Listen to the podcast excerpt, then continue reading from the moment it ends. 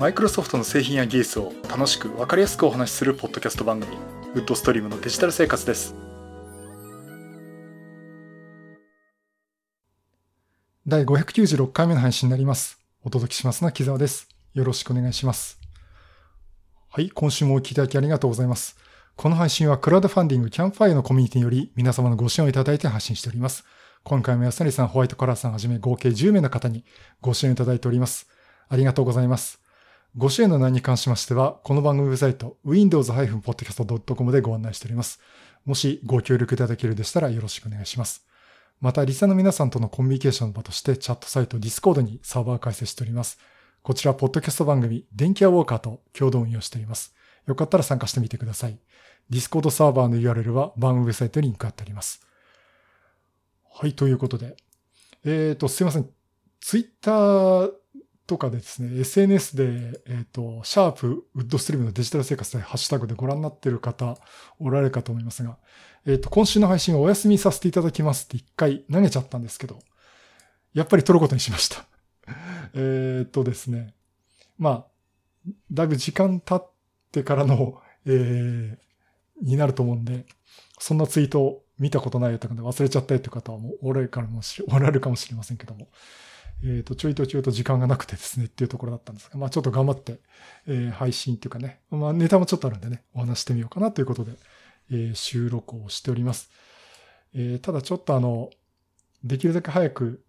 ちょっと時間がないもんで、えー、編集はひょっとしたらあんまりしないかもしれませんので、まあそこら辺ね、ご容赦いただきたいなと思っております。えっとですね、あの、ウィン、あ、そうそう、昨日ドットネットロボ勉強会、えー、参加していただきました。皆さんありがとうございます。えっ、ー、と、私の方ではね、えー、Windows 365について、えー、まあ、概要的な話と、実際のデモね、Windows、Mac、iPad、iPhone 使って、実際動かしてみたっていうのを、やらせていただきました。その後ね、村瀬さんの方から、えー、Windows 365の、あの、結構より突っ込んだ技術的な話とかね、あの、Azure Desktop Service とどう違うのかとかね。まあ、そこら辺の突っ込んだ話をいただきました。えー、ありがとうございました。さて、と言いつつ、今回は Windows 11の話をまたしたいと思います。えっと、Windows 11のね、あの、ハード的な制限っていうのが一部緩和されるケースがあるっていうニュースがありまして、それについての話をしたいと思います。えっと、マイクロソフトがですね、あの、Windows 11の、えー、最低動作要件、えー、というのと更新したのと、あとあの、パソコンのね、チェックアプリ、えー、これも更新したということを発表しました。これ Windows ブログでね、えっ、ー、と、現地時間の8月27日に発表があったんですが、まあ、この中でですね、あの、対象としている CPU がですね、一部、え、追加になりました。えっ、と、こちらがですね、あの、インテルの Core X、Core X シリーズですね。スカイレ X, X 世代。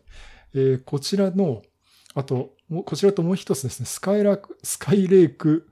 W 世代というジオン W シリーズ。えー、これがね、追加となりました。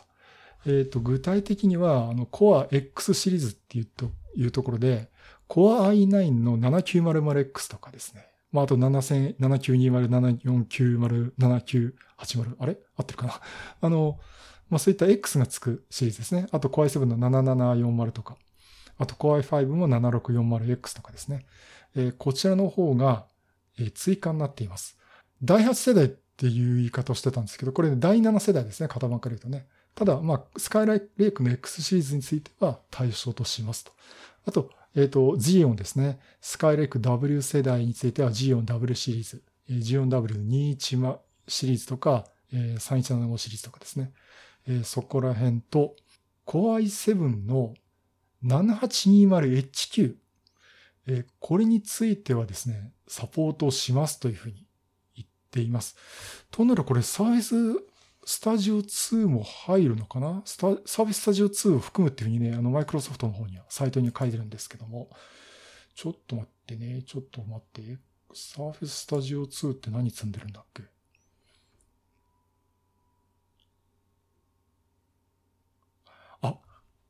インテル Core i7-782019 ですね。ってことは、Surface Studio 2は Windows 11対応ということになりますね。うん。ね、これ対応されなかったらね、スタジサーフェススタジオの面目丸つぶれじゃないかと私も心配になっちゃったくらいなんですが。まあそういったところでね、あのインテル CPU の対応 CPU が追加になりました。あとあの AMD についてはですね、えっ、ー、と、これマイクロソフトの方では、えー、AMD と提携して、第一世代の AMD 全プロセッサーを慎重に分析した結果、一緒にサポートされている CPU リストに追加はないと結論付けましたという話があって、まあ、あの、AMD に関しては追加はなしということにしてなっています。まあ、そういったところで、あの、まあ、よく見てみたら OK でしたみたいな話なんでしょうけどね。えー、ちょっとマイクロソフトの方では、えそういう発表がありました。あと、あの、もう一つ、ザ・バージの方でですね、ニュースが出てて、まあ、こちら、基本的にその制限は制限ではあるんだけども、Windows 10から Windows 11にアップグレードするときは、この制限は適用されます。つまり Core i シリーズの第8世代シリーズだとか、あの、TPM の話だとかっていうのあるんですけども、これ実はですね、手動でやる場合、つまり ISO イメージを持ってきて、自分でインストールするというケースにおいては、どうもここら辺は制限がなさそうです。引っかからないんじゃないかっていうふうに言われています。でですから実際そのマイクロソフトの言うところの2個以上のコア、4GB のメモリーと 64GB のストレージ、あと60ビット 1GB プロセッサーを持ってるっていう限り、CPU 世代は問題じゃないんじゃないかってことで、これ、あの、ザバージの方でね、Microsoft want to stop you installing Windows 11 on older PCs っていう、えー、いう記事にですね、書いてあります。っていうのをまた Engadget が紹介してるっていうところでね、ちょっとそれで見つけたんですけども、まあそういったところでですね、うん、うまくするとこれ、フルイエスも動くかもしれませんよっていうことになります。あの、ただそれ以上の話っていうのは、えー、実機の話もまだできないですし、あの、今入手できるのは Insider Preview ですね。えっと、インサイダープレビューのビルド22000の132だったかな。そこからは MySW ダウンロードできますんで、インストールっていうのをやることはできるんですけども、あくまでインサイドプレビューなんで、この制限なしに通っちゃう場合がありますんで、まあ実際製品版になった時ね、えー、どうなるの、どうなるのかなというふうに思っております。まあそんなとこですね。はい。えー、というとこで、まあ、いずれにしてもあの、Windows 11、えー、多分ね、ここら辺いろいろこう様子見ながら、条件見ながらってとこで、マイクロソフトからもね、追加の発表とかあるかもしれませんのでね、まあそこらまた注目していきたいなと思っております。えー、ということで私も今 Windows 11を使っております。使ってんだけどね、あの、OS としては問題ないんですけども、なんかアプリケーションが一部動くのかなこれアプリケーション側の問題なのかなっていうのも一部あってですね、これどこにフィードバックってあげればいいかなっていうところで、えー、思ってるんですが、まあまあ今おおむね問題なく使えていますね。あの 4K モニターで使ってるときに、たまにアプリケーションによっては、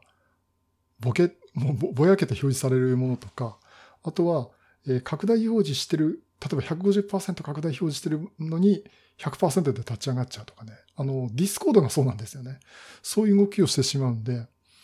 うん、ちょっとそこはどうなのかなと思ってますけど、昨日もね、あの、ドットネットラボの懇親会の後にね、あの、ひよひよさんってクリスタルビスクマークとかを作られてる方とか、他のあの開発者の方とかいろいろ話してて、いや、まだ Windows ここ直ってねえよねってところで聞くと今のところのね、あの、拡大とかそこら辺の話はまだ直ってないとこあるみたいでして、うん、Windows 11だからっていうわけではなさそうでね、これ多分 Windows 10で 4K モニター使っててもやっぱり同じ風に見えるのかなと思っています。まあ何らかのね、フィードバックする場所があればね、フィードバックしていきたいなと思っております。えー、ということで今私の家の Windows 11は、えービルド22000.168ですね。今最新版に上げています。えー、その風にして使っておりますので。まあ、引き続きね、あの、うん、昨日もひよひよさんとお話して、ひよひよさんと宮崎さんとね、お話してて、やっぱなんか問題があると見つけると楽しいよねっていうところでね、まあ今後もね、Windows 11使っていこうかと話をみんなでしておりました。はい、そういうことでね、Windows 11のハードウェアの規制についてちょっと変更があったという話をさせていただきました。はい、第596回は Windows 11、ハードウェアの規制にちょっと変更があったという話をさせていただきました。いやー、昨日のドットネットラボは、うん、良かったですね。あの、毎回良かったと思うんですけど。うん、やっぱ皆さん、すごいですね。やっぱりもう、勉強されてて。いや、聞きながらね、いや、勉強しなきゃなっていうふうにね、あの、リアルに発信者側としてのね、えー、ことでもいろいろ考えることがありました。あの、来月もね、ドットエントラボ勉強会やりますんで、えっ、ー、と、来月ね、開発系でちょっとね、ディープなお話をしていただけそうな、えー、ことがあり、あの、お話ししていただける方も、えー、ありまして、えっ、ー、と、今のところ3人予定されてますんでね、あの、またちょっといろいろと情報ありましたら、あの、シャープドットネットラボっていうハッシュタグの方でもお話ししたいと思ってますね。よろしくお願いします。で、私は来月は、えっ、ー、と、多分ね、仕事がちょっとギリギリ仕事の締め切りの話があるんで、いやちょっとやめといた方がいいですかねってことで、えっ、ー、と、来月はちょっとね、あの、司会進行させていただきますけどね、あの、登壇の方はお休みさせていただこうかと思っております。まあ、なんかね、いろいろこう作って自分でもこう発表したいとこあるんですけどね、まあ、あの、10月以降にこう、貯めていきたいなと思っております。はい、そういうことでまたいろいろネタ集めてお話したいと思います。またよろしくお願いします。